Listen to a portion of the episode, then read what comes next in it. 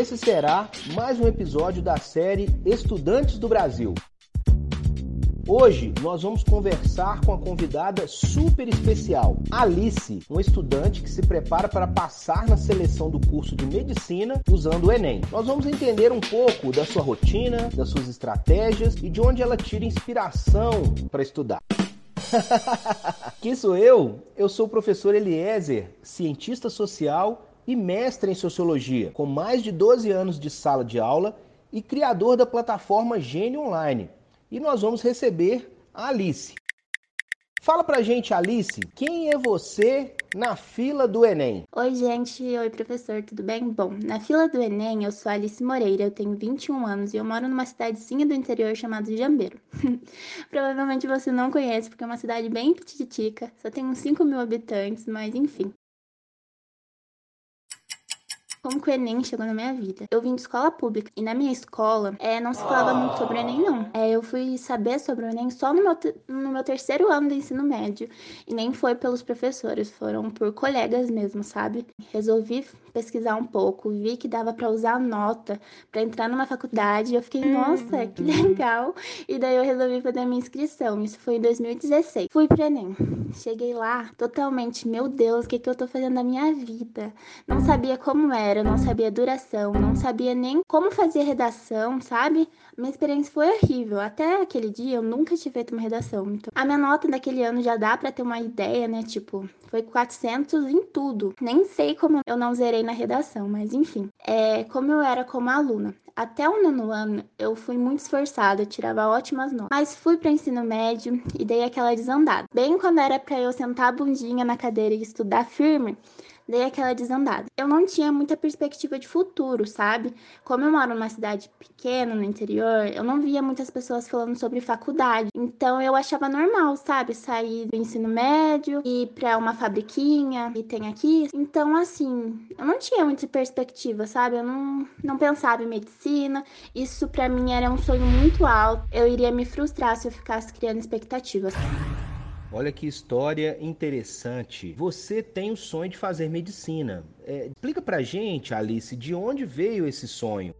Sim, o meu sonho é cursar medicina e eu tenho uma paixão enorme pela área cirúrgica, que é a área que eu quero seguir. Bom, sempre que você pergunta para um vestibulando de medicina o porquê ele escolheu medicina, na maioria das vezes tem uma história emocionante ou a pessoa sempre teve certeza que queria aquilo. No meu caso, eu só soube que queria medicina em 2018, que foi quando eu comecei a prestar os vestibulares de verdade, com o objetivo mesmo, estudando de verdade. É, depois que eu me formei no ensino médio, eu comecei a me interessar por estudar, e foi quando eu decidi que eu queria fazer uma faculdade e que essa faculdade seria de medicina. Eu fui tentar fazer o Enem de novo, só que aquele ano eu decidi, não, eu vou estudar tudo direitinho, não vou cair lá de paraquedas. Então, a medicina para mim, ela relaciona duas coisas que eu amo hoje em dia, que é ciência e pessoas. Então, não tem uma história por trás inspiradora. Eu só quero ajudar o máximo de pessoas que eu conseguir. É preciso, Alice, de muita inspiração e motivação para tocar os estudos para frente. Eu queria saber quem que são as pessoas que te inspiram. Bom, as pessoas que mais me inspiram são as pessoas que estão do meu lado no dia a dia, sabe? Que me apoiam, que me incentivam. E disparadamente, assim, ó, em primeiro lugar, são os meus pais. Sem eles, nossa, eu não estaria aqui falando com o senhor, não estaria tentando o Enem pela quarta vez, porque eles são a base disso tudo. É, nesses quatro anos, a gente já passou por poucas e boas. Teve um ano, inclusive, que só meu pai tava trabalhando e a gente tava nessa maré. E mesmo nesse ano, eu pude estudar, porque os meus pais sempre viram os meus estudos como investimento, como, nossa, ela tá batalhando pelo sonho dela, então eu vou apoiar se eu tenho forças hoje em dia para continuar lutando pelo meu sonho. Em grande parte, assim, são eles, porque eu reconheço o privilégio que eu tenho de só poder estudar. Eu sei que nem todo mundo tem essa chance, então, assim, eu sou muito grata pelos meus pais. A família família é a base de tudo, não é? E a gente ter inspiração neles é fundamental para a gente seguir, ter força, passar por esse processo que é muitas vezes solitário e difícil. E pensando nesse processo, Alice, eu queria que você falasse para a gente como que você tem se preparado, qual que é a sua rotina, quais métodos você usa para estudar, quais as suas estratégias para aprender mais. Sim, é muito solitário. E se você não tiver no que ou em quem se apoiar, fica 10 vezes pior. Bom, para vocês entenderem um pouquinho melhor, eu vou falar como eu estudei nos outros anos, rapidinho, só para vocês verem que eu dei várias escorregadas nos outros anos e esse ano eu tô tentando corrigir cada escorregada que eu dei. No primeiro ano, estudei no cursinho presencial. Isso foi em 2018. E eu não tinha o hábito de estudar, então assim, para mim, estudar uma hora era muito difícil. Então eu só ia pro cursinho mesmo, via as aulas do cursinho e era isso. Chegava em casa, via a série, porque eu achava que só indo pro cursinho era suficiente. E obviamente não é e não foi. No segundo ano de cursinho, que já foi em 2019, comecei a fazer o cursinho online. Só que esse ano eu acabei tendo crises e crises de enxaqueca, o que fazia eu ficar sem estudar tipo uma semana, sabe? E eu acumulei muita matéria. E daí o que que eu fiz? Priorizei as matérias Nada disso. Eu intensifiquei as aulas. Então, assim, se tinha seis aulas no dia, por exemplo, eu assistia 12, oh. às vezes 13. Não só maratonava as aulas, como colocava em velocidade 2. Então, assim, eu já não sabia muita coisa, ainda colocava na velocidade 2. já viu, né? E, e nisso de ver aula, ver aula, ver aula, eu deixava os exercícios de lado. Porque eu pensava assim: o que, que é melhor? Eu ir pro Enem tendo visto tudo, por mais que seja só assistindo aula, focar até em exercício mas não consegui ver tudo. E daí, né, eu priorizei ver tudo de um jeito errado, mas queria ver tudo, porque eu achava que era super importante. Resumindo, consegui ver tudo.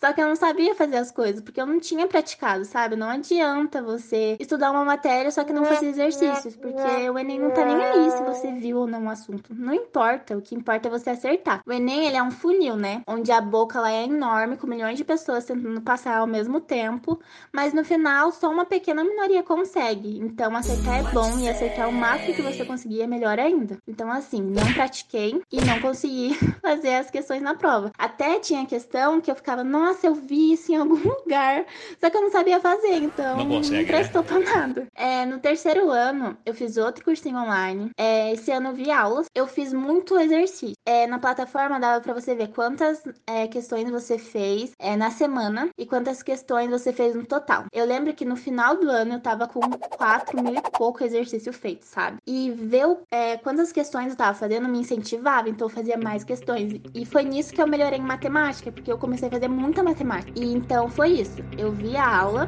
mas eu também fazia muito exercício. Só que no que que eu pequei naquele ano? Eu não fazia revisão e nem simulado. Nossa, simulado. Só de falar já tremia, sabe? Eu odiava simulado, odiava pensar, tipo, ai, ficar cinco horas numa cadeira? Não. Não gostava. E daí eu falava, ah, vou fazer uma lista aqui. E esse foi meu erro. Esse ano eu tô estudando por questões e provas antigas. Então então, como funciona a minha rotina, né? Eu acordo, faço meu percentual de estudo, o que já vai indicar pro meu cérebro, tipo, ó, oh, fica ligado que já já ela vai estudar. E daí eu pego meu café, pego minha água, daí eu sento na cadeira, né? E daí eu pego as aulas de manhã do cursinho. Só que eu não vou direto para as aulas. Eu faço questões primeiro, tipo, eu pego 10 questões pré-aula para ver se eu sei o assunto. Porque tem assunto que a gente fala, nossa, eu vou ver aula porque eu não sei nada. Mas na verdade você sabe sim, você só tem medo de errar mesmo. Então eu faço questões pré aula, corrijo detalhadamente, porque tem é, assuntos que você não precisa ver uma hora de aula, sabe? Você só precisa preencher as lacunas, porque às vezes só tem duas, três lacunas. E daí você é, sanaria essas dúvidas, tipo, com 20 minutos de teoria. E daí você perde, entre aspas, uma hora vendo uma aula que você já sabe mais ou menos, sabe? Então, assim, eu tô fazendo questões pré-aula. Aí, de acordo com os meus erros, eu vejo se eu vou pra aula ou não. Tem assunto assim que eu erro tudo. E daí eu falo, nossa, preciso ver a aula. Aí eu vou pra aula super curiosa, super concentrada, porque tem aula que você é, não presta atenção em nem 60%, né? E daí nos outros 40% é coisa importante, daí você acaba perdendo. Então, quando você faz as questões pré-aula e vê onde você tá errando, você vai pra aula com curiosidade, você vai focado, tipo, nossa, por que, que eu errei aquela questão? Por que, que eu não tô sabendo? É como que funciona aquela revolução que eu não entendi? Então você vai curioso e isso te motiva.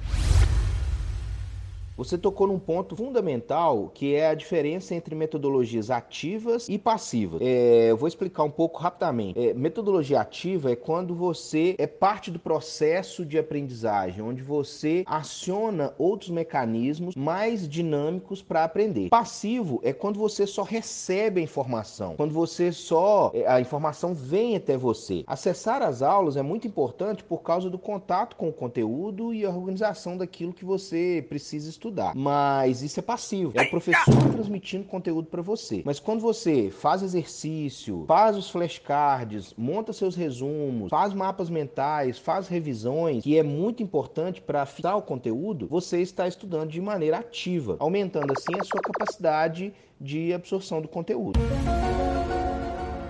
Então, assim, para vocês entenderem melhor, eu faço pré-ritual, depois eu pego os assuntos que eu tenho que estudar pelo cursinho, que eu sigo o cronograma deles na parte da manhã, faço as listas. E de acordo com a taxa de acerto e o nível de dificuldade, eu vejo se eu preciso ver a aula ou não. Quando eu não preciso, eu faço questões pós-aula e corrijo detalhadamente. Depois eu pego os conceitos principais e jogo lá no Anki. Para quem não conhece o Anki, é um aplicativo de flashcard, onde você coloca a pergunta na frente e a resposta atrás. E o bom dele é que ele monta a sua frequência de revisão, sabe? Então, é com base nas, nos seus erros. Então, aquele flashcard que você sempre erra, sempre vai aparecer para você revisar. E você acaba revisando na força do ódio mesmo, de tanto que você revisa. Aí depois dessa parte da manhã, eu vou arrumar a casa, tudo mais, almoço. E na parte de tarde, eu estudo para Unicamp. Então eu faço um estudo focado mesmo, aprofundado. E para isso eu uso o checklist da minha amiga Débora. É, mas depende também. É, dia de segunda eu faço prova antiga, dia de sexta eu faço simulado e daí, terça, quarta e quinta, eu faço esse estudo aprofundado. E parece muita coisa, mas eu prezo muito pela qualidade. Então, eu faço ciclos de Pomodoro, sabe? Eu estudo 50, 45 minutos e faço uma pausa de 10, 15 minutos. Até porque o nosso cérebro não é um gravador. Você precisa de pausas para o seu cérebro alternar entre o modo focado e o modo difuso.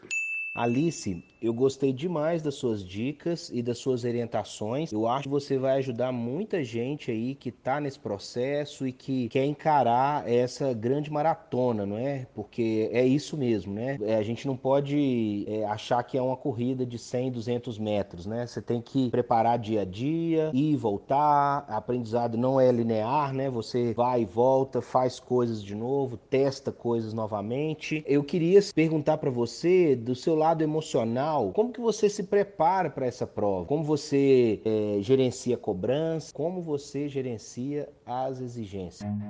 Run. Tá, e uma coisa mega importante no ano do vestibular, saúde mental. E até falando um pouquinho mais sobre mim, foi por causa do vestibular que a minha ansiedade se intensificou e eu desenvolvi depressão. Lembra do segundo ano de cursinho que eu falei que eu maratonava as aulas? Então, naquele ano eu até fui um pouquinho mais confiante pro Enem, até porque eu tinha assistido todas as aulas, então, né? Amada. Então, assim, naquele ano antes de eu pisar assim na, na sala para fazer o Enem, eu comecei a ter formigamento, eu vomitei, eu tive vários apertos no peito, às vezes parecia que eu ia infartar. Na época, eu achei, nossa, tô nervosa. Hoje em dia eu entendo que foi crise de ansiedade, sabe? Não foi só com o Enem. Foi antes da, da prova da Unicamp, da Unesp, da FUVEST. Então, assim, por que, que eu tô falando isso? Porque não adianta você só saber a matéria para passar no Enem. O Enem, ele não é só acertar questões. O Enem é sim você acertar questões e arrasar na redação, mas também é ter resistência para aguentar 5 horas de prova, também é ter estabilidade mental. E assim, mesmo se eu tivesse feito naquele ano milhares de exercícios, ter me preparado super bem, eu não teria passado provavelmente, porque eu tava com zero saúde mental e tipo, provas que eu fiz nesse ano foram horríveis, horríveis mesmo. E meu desempenho caiu muito, tipo, eu sei que por partes foi por eu não ter estudado muito bem, mas eu errei tanta coisa de bobeira que eu fiquei, meu Deus. E hoje eu entendo que grande parte disso foi por causa que a minha saúde mental não tava muito boa. Hoje em dia eu levo muito a sério saúde mental. Eu sempre falo isso lá nos stories no meu Instagram, porque a gente negligencia, mesmo sem perceber às vezes ou por deslize. Às vezes a gente nem percebe que tá negligenciando, né? Mas às vezes deixa de descansar para estudar, porque fica se forçando, se pressionando. Hoje em dia eu faço exercício físico, o que não precisa ser todo dia, tá? Você pode fazer hoje um exercício básico, amanhã só se alongar, mas só o fato de você se mexer é muito válido para sua saúde. E eu tenho momentos de lazer, porque antes eu via nos momentos de lazer, tipo, como se fosse procrastinação, sabe? Então eu me sentia mal. Então quando eu ia assistir uma série, eu ficava, poderia estar tá estudando, né? Com certeza a outra pessoa tá estudando, por isso que ela vai passar eu não. Só que não é bem assim, sabe? Você tem que entender que você não é só um estudante, você é uma pessoa que precisa descansar. E até para você ter um rendimento melhor nos estudos, você precisa sim dar uma importância para dormir bem, para se alimentar bem e para ter momentos de lazer, né? Porque não adianta só estudar, ficar lá todo tristonho. Quanta informação importante e quanta experiência relevante você passou para nós, Ali. É, eu queria agradecer muito a sua participação. Ela vai inspirar muita gente a conseguir se organizar e se planejar e pensar os estudos. E eu queria que você deixasse um recado final para o estudante que está nos ouvindo, que quer fazer medicina e está se preparando para o Enem. Primeiramente, muito obrigado pelo convite, professor. Foi muito legal, achei a conversa bem gostosa. Espero do fundo do meu coração que a minha experiência ajude pelo menos uma pessoa, porque se ajudar uma pessoa já tá muito válido e isso já é muito gratificante. Enfim, para você que é estudante, vestibulando de medicina, vestibulando de história, qualquer curso, todo mundo passa pela mesma barra barra, né, que é o Enem. Lembre-se que você não é só estudante, tá bom? Você não é só um vestibulando, você é um filho, você é um namorado, você é um amigo, você é uma pessoa e você merece descansar sem se cobrar, tipo, nossa, eu tô procrastinando. E daí, sabe? Você merece descansar, você merece ver a sua série favorita, o seu filme, merece sair com seus amigos e você merece ser feliz acima de tudo. A sua vida não gira em torno só de estudar para passar em um vestibular. A sua vida não gira só em torno de estudo. A sua vida é muito mais que isso. Você é muito mais que só uma prova, sabe? Então, assim, não estude só pra querer passar. Estude pra vida. A educação liberta. E você sendo liberto, você vai poder libertar outras pessoas com o seu conhecimento. Que mensagem linda e rica você nos passou, Alice. Muitíssimo obrigado. Você é uma pessoa muito especial. Eu quero falar agora da plataforma Gene Online. O foco da plataforma Gene Online é que o estudante seja o protagonista do conhecimento. E entendemos que o conhecimento é uma construção coletiva. A gente faz em grupo e não sozinho. Venha caminhar junto com a gente, conheça a Gene Online. Entre em contato pelo nosso WhatsApp e teste gratuitamente nossa plataforma. Anota aí 31 9588 0347. Esse foi o nosso oitavo podcast.